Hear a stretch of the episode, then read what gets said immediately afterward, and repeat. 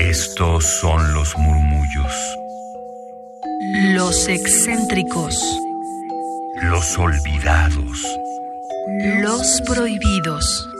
Radio UNAM presenta Gabinete de Curiosidades. una galería de los archivos más extraños que han habitado nuestra frecuencia.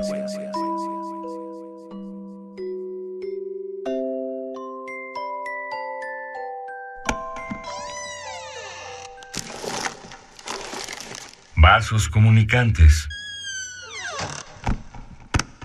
Bienvenidas, bienvenidos a Gabinete de Curiosidades. En este inicio de año 2021 estamos un año más en este espacio de Radio UNAM 96.1 de FM. También nos pueden escuchar en internet en www.radio.unam.mx y en redes sociodigitales nos encuentran como Radio UNAM y particularmente a este espacio, Gabinete de Curiosidades, como arroba gabinete C-bajo. Yo soy Frida Rebontulet y ustedes son mis almas gercianas que amablemente nos están escuchando en este domingo y si es en el podcast, pues bueno, también les mandamos un saludo en el momento en el que nos estén escuchando. Queremos desearles un excelente inicio de año y por eso iniciamos de forma tranquila con narrativa mexicana. Esto es de Jorge Ibargüengoitia, que se llama Las lecciones de la historia patria. Este material, así como muchísimos materiales más de narrativa mexicana, cuento mexicano, cuento hispanoamericano, también sobre cuestiones de la historia de México, y también la historia moderna. Las pueden encontrar en la plataforma descargacultura.unam.mx con quienes hemos hecho una buena mancuerna también para difundir estos materiales que ellos tienen, a veces un tanto ocultos y no muy visibles a los radioescuchas que están aquí en Radio UNAM o también los que se encuentran en el Internet.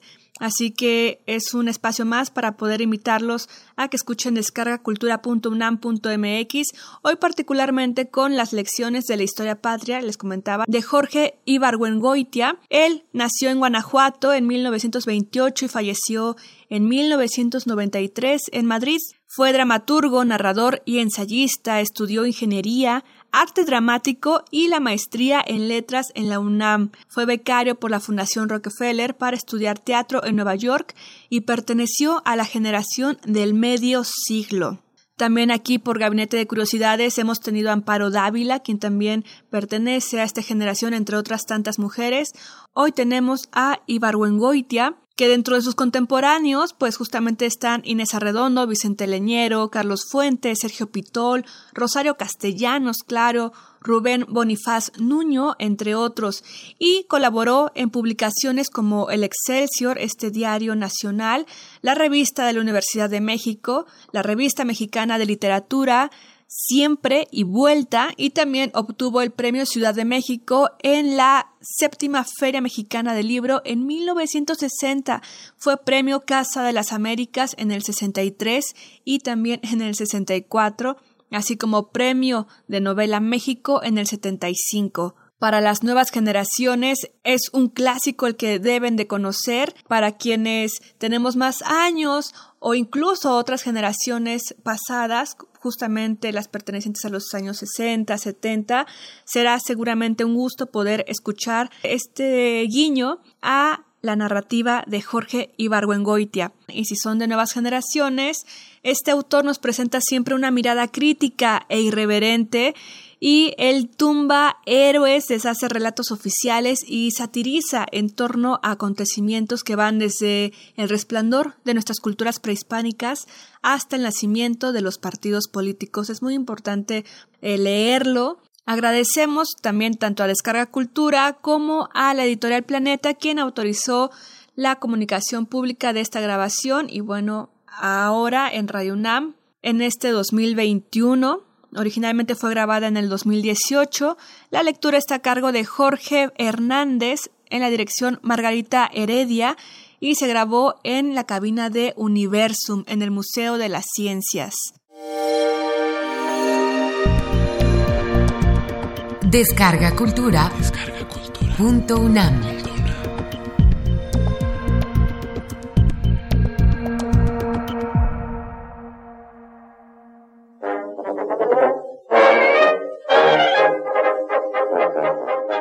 Las lecciones de la historia patria. Monsieur Ripois y la Malinche. De Jorge Ibargüengoitia.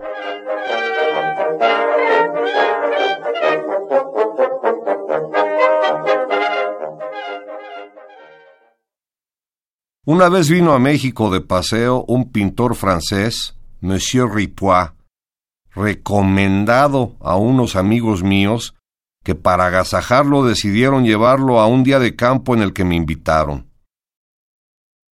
No fue un día memorable, pero ocurrieron varias cosas que no he podido olvidar.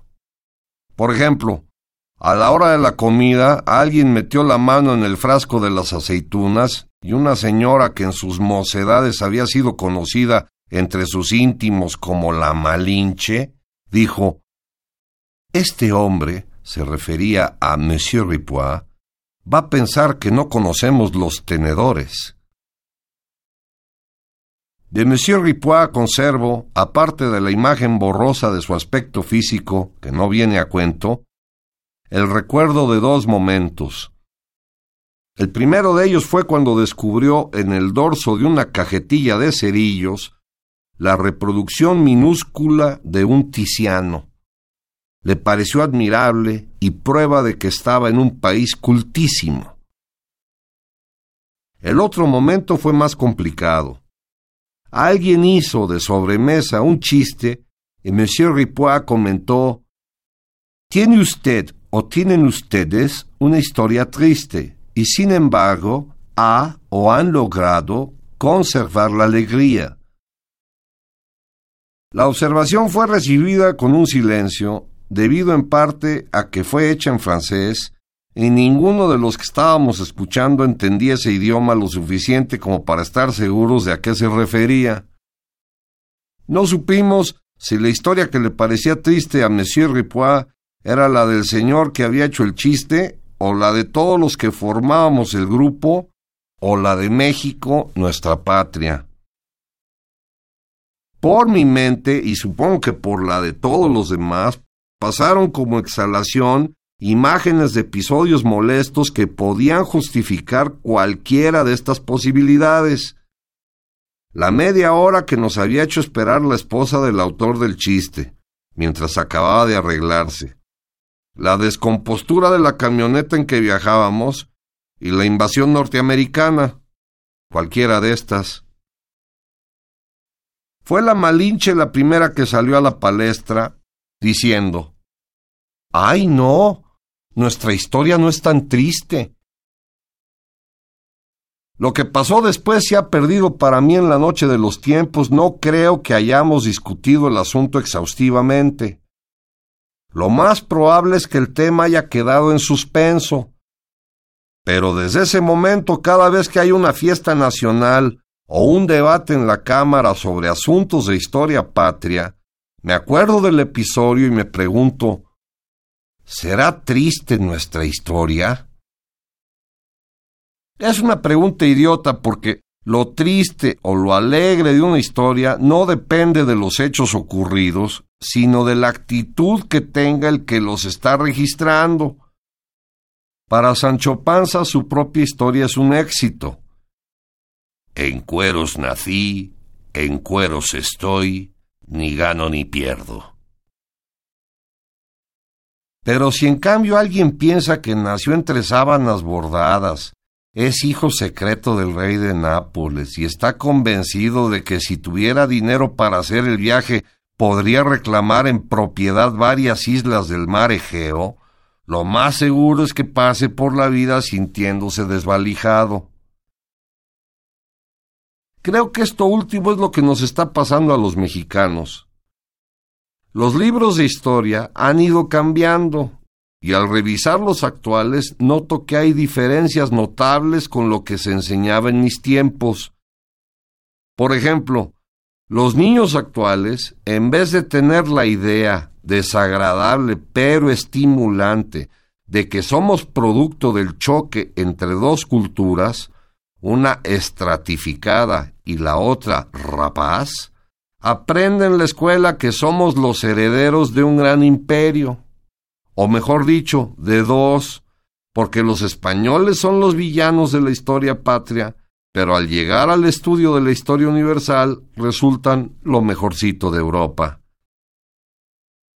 La antigüedad indígena es no solo gloriosa, sino paradisiaca. El clima es inmejorable. Se inventan las chinampas. El comercio florece. Los reyes aztecas son grandes estadistas, preocupados por el bienestar de sus súbditos y hasta por la educación de los mismos. Si inventan las guerras floridas, es llevados por su fe y por una confabulación diabólica de la naturaleza que responde con abundantes cosechas en los años de muchos sacrificios. La conquista es algo terrible, pero al cabo de tres siglos de injusticias el país acaba funcionando como un relojito, produciendo riquezas a montones. Ahora bien, ¿cómo no va a resultar triste una historia que después de empezar tan bien y de seguir regular, llega a México Independiente, que es un estudio en el que hay frases como se fortificaron en un lugar en que había de todo menos agua. No tomó la precaución de apostar centinelas en la margen izquierda del río se quedó esperando al general M, que había prometido reforzarlo con cuatro mil de a caballo. Si tuviéramos parque, o se fue con el dinero que estaba destinado a comprar municiones. En vez de levantarse en armas, como estaba convenido, salió en viaje de estudio rumbo a Alemania, o se dirigió a la guarnición de la plaza con objeto de pedirle al comandante protección de su vida, pero no pudo hallarlo. Pero no hay que desesperar. No todo es así. Después viene la fundación del PRI.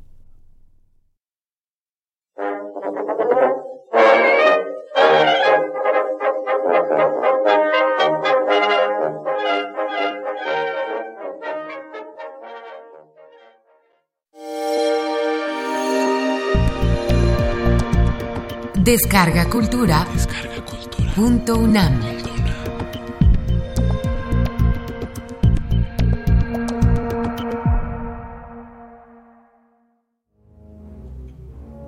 Gabinete de Curiosidades.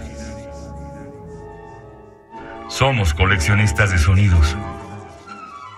Están en Gabinete de Curiosidades y nuestra curiosidad de hoy es de descargacultura.unam.mx y son las lecciones de la historia patria de Jorge Ibargüengoitia, quien fue un dramaturgo, narrador y ensayista multipremiado a nivel nacional, reconocido de forma internacional, obtuvo grandes becas como la Fundación Rockefeller para estudiar en Nueva York.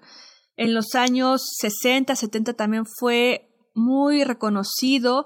Él perteneció a la generación del medio siglo junto a sus coetáneos, como les mencionaba, Rosario Castellanos, Inés Arredondo, Rubén Bonifaz Nuño, Carlos Fuentes, Amparo Dávila también, a quien hemos estado buscando darle más visibilidad en estos años, tanto en Radio UNAM como a nivel nacional. Así que esperemos que les haya gustado estas lecciones de la historia patria de Jorge Ibargüengoitia. Esto es parte de la narrativa mexicana que ofrece, que se ofrece en escargacultura.unam.mx y que hoy pudimos escuchar aquí en Radio UNAM. Muchísimas gracias por escucharnos. Los invitamos, les invitamos a que nos sigan en redes sociodigitales como arroba Radio UNAM y también en arroba gabinete C bajo. Yo soy Frida Rebontulet, les deseo un excelente inicio de año, les deseo muchísima salud y que sea mejor o diferente este año del que acabamos de dejar. Sigan en las frecuencias de Radio UNAM 96.1 de FM y nos escuchamos en una semana. Radio UNAM presentó Gabinete de Curiosidades refugio de experimentación, memoria y diversidad sonora. Dispara tu curiosidad en la próxima emisión.